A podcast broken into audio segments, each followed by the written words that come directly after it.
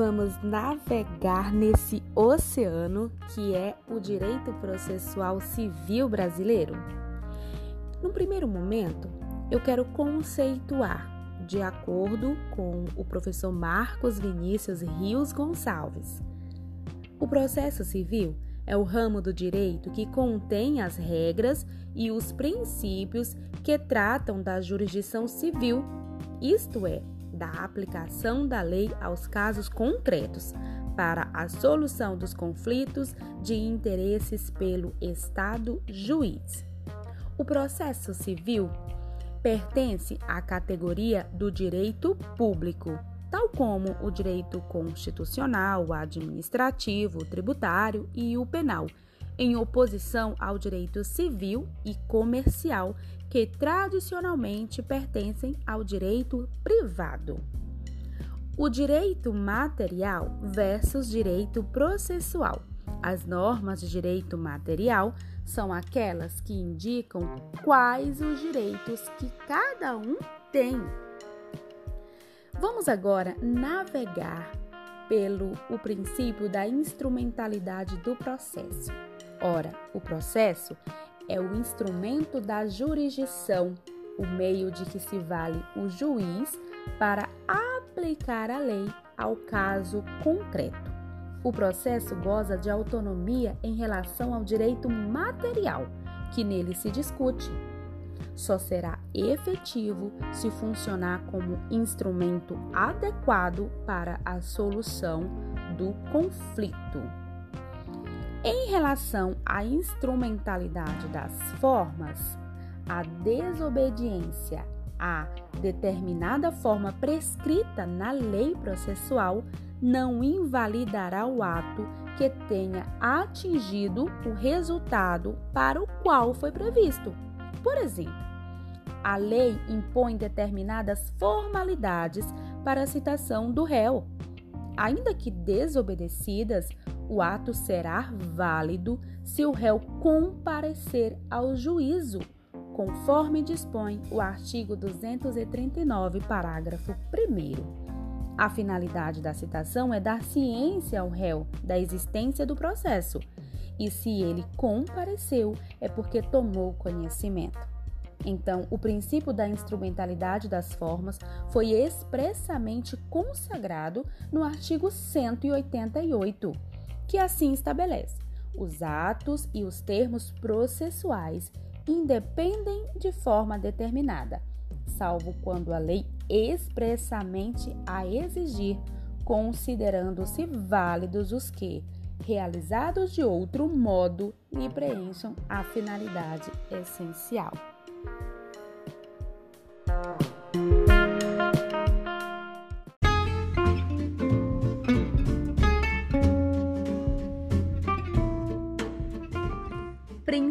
Princípios constitucionais que estão previstos em nosso Código de Processo Civil. Devido processo legal. A importância é que ele assegura que ninguém perca os seus bens ou a sua liberdade sem que sejam respeitadas a lei e as garantias processuais inerentes ao processo pode ser substancial ou processual. O acesso à justiça. A lei não pode excluir da apreciação do judiciário nenhuma lesão ou ameaça de lesão a direito, e o judiciário deve responder a todos os requerimentos a ele dirigidos, ação em sentido amplo. O princípio do contraditório Deve-se dar ciência aos participantes do processo de tudo o que nele ocorre, dando-lhes oportunidades de se manifestar e de se opor aos requerimentos do adversário. Princípio da duração razoável do processo. Princípio dirigido ao legislador e ao juiz. Ao legislador, a fim de que, na edição de leis processuais, cuide para que o processo chegue ao fim almejado no menor tempo possível e com a maior economia de esforços e gastos. ao juiz a fim de que conduza o processo com toda a presteza possível. Princípio da isonomia, também dirigida ao legislador e ao juiz, exige que a lei e o judiciário tratem igualmente os iguais e desigualmente os desiguais, na medida da sua desigualdade, isonomia real. Princípio da imparcialidade do juiz. Para toda causa há um juiz natural, apurado de acordo com regras previamente existentes no ordenamento jurídico. Em razão disso, é vedada a criação de juízos ou tribunais de exceção. Princípio do duplo grau de jurisdição. Não tem previsão expressa na Constituição Federal mas decorre implicitamente da adoção pela Constituição de um sistema de juízos e tribunais que julgam recursos contra as decisões inferiores. No entanto, nada impede que, em algumas circunstâncias, não exista o duplo grau. Princípio da publicidade dos atos processuais são públicos, o que é necessário para assegurar a transparência da atividade jurisdicional. A Constituição atribui à lei a regulamentação dos casos de sigilo, quando a defesa da intimidade ou interesse público ou social o exigirem. Tal regulamentação foi feita no artigo 189 do CPC e princípio da motivação das decisões, também para que haja transparência da atividade judiciária. A necessidade de que todas as decisões dos juízos e tribunais sejam motivadas para que os litigantes, os órgãos superiores e a sociedade possam conhecer a justificação para cada uma das decisões. Esses foram os princípios constitucionais, mas existem os princípios infraconstitucionais do processo civil. São eles: o princípio do dispositivo. Na lei não há dispositivo específico, mas ele existe e é de real importância. Nos processos que versam sobre interesses disponíveis, as partes podem transigir, o autor pode renunciar ao direito e o réu pode reconhecer o pedido. Cumpre ao interessado ajuizar a demanda e definir os limites objetivos e subjetivos da lide. Mas, no que concerne à condução do processo e à produção de provas, vigora o princípio inquisitivo, por força do artigo 370, sendo supletivas as regras do ônus da prova. Princípio da imediação previsto no artigo 456, derivado da oralidade, determina que o juiz colha diretamente a prova sem intermediários. Princípio da identidade física do juiz. Não há dispositivo específico no CPC, mas prevalece a regra do artigo 132 do CPC de 73. O juiz que colheu prova oral em audiência fica vinculado ao julgamento do processo, desvinculando-se apenas nas hipóteses previstas no artigo 132 do antigo CPC. Princípio da concentração, previsto no artigo 365. A audiência de instrução e julgamento é una e contínua. Caso não seja possível concluí-la no mesmo dia, o juiz designará outra data em continuação. Princípio da irrecorribilidade em separado das interlocutórias, previsto no artigo 1009, parágrafo 1. Em regra, contra as decisões interlocutórias, o recurso cabível, o agravo, não suspenderá o processo. Princípio da persuasão racional previsto no artigo 371. Cabe ao juiz apreciar livremente as provas, devendo indicar na sentença os motivos de sua decisão, que devem estar amparados nos elementos constantes dos autos. Princípio da boa-fé, previstos no artigo 5 do CPC. Todos aqueles que participam do processo devem comportar-se de acordo com a boa-fé. E o princípio da cooperação, previsto no artigo 6, exige que as partes cooperem para que o processo alcance bom resultado em tempo razoável.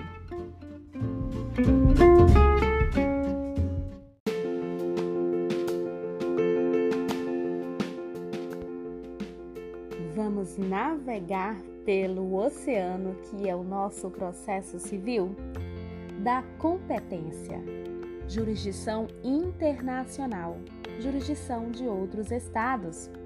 Existem questões que podem ser examinadas pela justiça brasileira, para as quais ela tem jurisdição, e questões que não podem, em regra, porque não nos dizem respeito Compete às leis estabelecer o que está no âmbito de nossa jurisdição e o que não está. Assim, cumpre a legislação de cada qual estabelecer a extensão da jurisdição de cada país. Sentença estrangeira. A jurisdição é manifestação de poder. As sentenças estrangeiras são, portanto, emanações de um poder soberano externo. Por isso, elas não podem ter força coativa entre nós, nem podem aqui produzir efeitos, senão depois que houver manifestação da autoridade judiciária brasileira, permitindo o seu cumprimento. Trata-se de existência que diz respeito à soberania nacional. Somente a justiça brasileira pode decidir quais as sentenças estrangeiras podem ou não ser executadas no Brasil. Evidentemente, não há discricionariedade do Poder Judiciário. Cumpre ao legislador definir aquilo que, vindo do exterior, pode ou não ser reconhecido pela justiça brasileira, e isso se dar através da homologação de sentença estrangeira, que hoje é da Companhia do Superior Tribunal de Justiça. Sem a homologação, a sentença estrangeira é absolutamente ineficaz. Cooperação internacional. O artigo 26 estabelece que tratado de que o Brasil for parte regerá a cooperação internacional. Na falta dele, ou seja, na falta do tratado, a cooperação poderá realizar-se com base na reciprocidade manifestada por via diplomática. A cooperação deverá observar determinados requisitos de caráter geral estabelecidos no CPC. São eles: o respeito às garantias do devido processo legal no Estado requerente, a igualdade de tratamento entre nacionais e estrangeiros residentes ou não no Brasil, em relação ao acesso à justiça e à tramitação dos processos, assegurando-se a, assistência judiciária aos necessitados a publicidade processual, exceto nas hipóteses de sigilo previstas na legislação brasileira ou no Estado requerente. A existência de autoridade central para a recepção e transmissão dos pedidos de cooperação.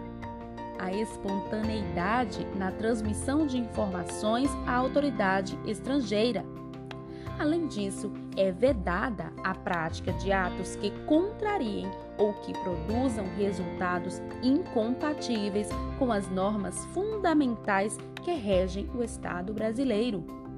O CPC enumera ainda aquilo que será objeto da cooperação internacional citação, intimação, notificação judicial e extrajudicial, colheita de provas, obtenção de informações, homologação e cumprimento de decisão, concessão de medida judicial de urgência, assistência jurídica internacional ou qualquer outra medida judicial ou extrajudicial não proibida pela lei brasileira.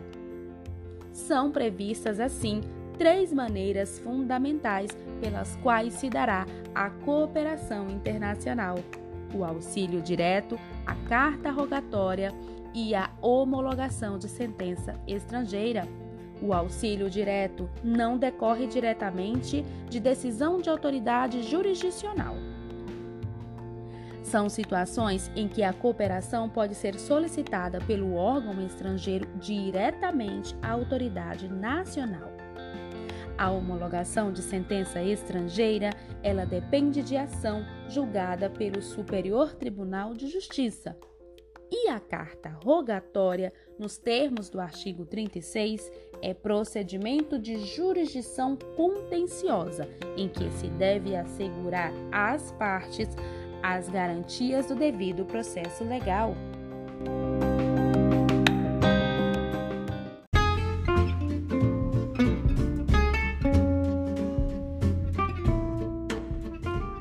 Da competência. A competência relativa estão sujeitas à modificação pelas partes. A incompetência absoluta não pode ser modificada. Somente a incompetência absoluta pode ser reconhecida pelo juiz de ofício. A relativa não pode, ressalvada a hipótese do artigo 63, parágrafo 3. A primeira constitui objeção processual, matéria de ordem pública, que pode ser reconhecida pelo juiz ou alegada pela parte a qualquer tempo conquanto o artigo 337, inciso 2 do CPC determine que deva ser alegada pelo réu como preliminar em contestação, nada impede que o seja por qualquer das partes a qualquer tempo, já que não se sujeita à preclusão. Só não se pode mais alegá-la em recurso especial ou extraordinário não propriamente porque tenha havido preclusão, mas por força da exigência específica de tais recursos que pressupõe o pré-questionamento. Reconhecida a incompetência absoluta, o juiz deve remeter os autos ao juízo competente mas, salvo decisão judicial em contrário, serão conservados os efeitos da decisão proferida pelo juízo incompetente até que outra seja proferida, se for o caso, pelo juiz competente. Mesmo que a sentença transite em julgado, a incompetência absoluta ensejará o ajuizamento de ação rescisória. A incompetência relativa também deve ser arguída como preliminar em contestação sob pena de preclusão. A perpetuação da competência, prevista no artigo 43, o processo é uma sucessão de atos que se desenvolve no tempo. Do início ao fim, pode durar muitos anos, nos quais haverá uma série de alterações fáticas. Por exemplo, as partes mudem o seu domicílio ou que o bem que é disputado venha a ter o seu valor consideravelmente modificado. Ora, às vezes a competência é dada pelo domicílio das partes ou pelo valor da causa. Caberia indagar então em qual momento esses fatores devem ser examinados. A regra formulada pelo artigo 43 não deixa dúvidas. A competência é determinada no momento do registro ou distribuição da petição inicial, sendo irrelevantes as alterações posteriores do estado de fato ou de direito, salvo se suprimirem o órgão jurisdicional ou alterarem a competência absoluta. Então, quando há desmembramento de comarca, como fica a questão da competência? Por exemplo, a comarca X abrangia os municípios X e Y, cumprindo-lhe julgar todas as ações pessoais cujos réus estivessem domiciliados em qualquer deles. Havendo desmembramento da comarca originária em duas comarcas, X e Y, como ficariam os processos já aforados na comarca X? referente a réus domiciliados na comarca Y. Devem permanecer onde foram ajuizados ou ser remetidos para a nova comarca. A questão é controvertida.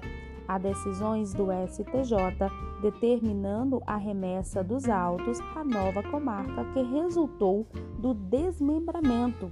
Entretanto, o entendimento predominante é o de que deva prevalecer a perpetuação de competência, permanecendo os processos em andamento na comarca originária. Conexão é um mecanismo processual que permite a reunião de duas ou mais ações em andamento para que tenham um julgamento conjunto. A principal razão é que não haja decisões conflitantes. Mas quando haverá conexão? O critério utilizado pelo legislador para definir a existência de conexão é o dos elementos da ação Toda ação se identifica por seus três elementos: as partes, o pedido e a causa de pedir. O artigo 55, caput do CPC, estabelece que são conexas duas ações quando lhes for comum o pedido ou a causa de pedir. Portanto, desde que tenham um elemento objetivo comum, não basta coincidência apenas de partes mas nem sempre a utilização desse critério será suficiente para identificar quando deverá haver a reunião. É preciso que ele seja conciliado com outro, o finalístico, em que o julgador deve ter em mente as razões fundamentais para que duas ações sejam reunidas. Em primeiro, evitar decisões conflitantes e, em segundo, favorecer a economia processual. Continência também é uma forma de modificação de competência, tal qual é a conexão. A continência vem tratada no artigo 56 do CPC, que define como uma relação entre duas ou mais ações quando houver identidade de partes e de causa de pedir, sendo que o objeto de uma, por ser mais amplo, abrange o das demais. Tal como a conexão enseja a reunião de ações para evitar decisões conflitantes, havendo aqui um risco ainda maior, já que exige dois elementos comuns: partes e causa de pedir, e a relação entre os pedidos mas a reunião só se dará se a ação continente, isto é, a mais ampla, for proposta posteriormente à ação contida. Repetindo, a reunião só se dará se a ação continente, isto é, a mais ampla, for proposta posteriormente à ação contida.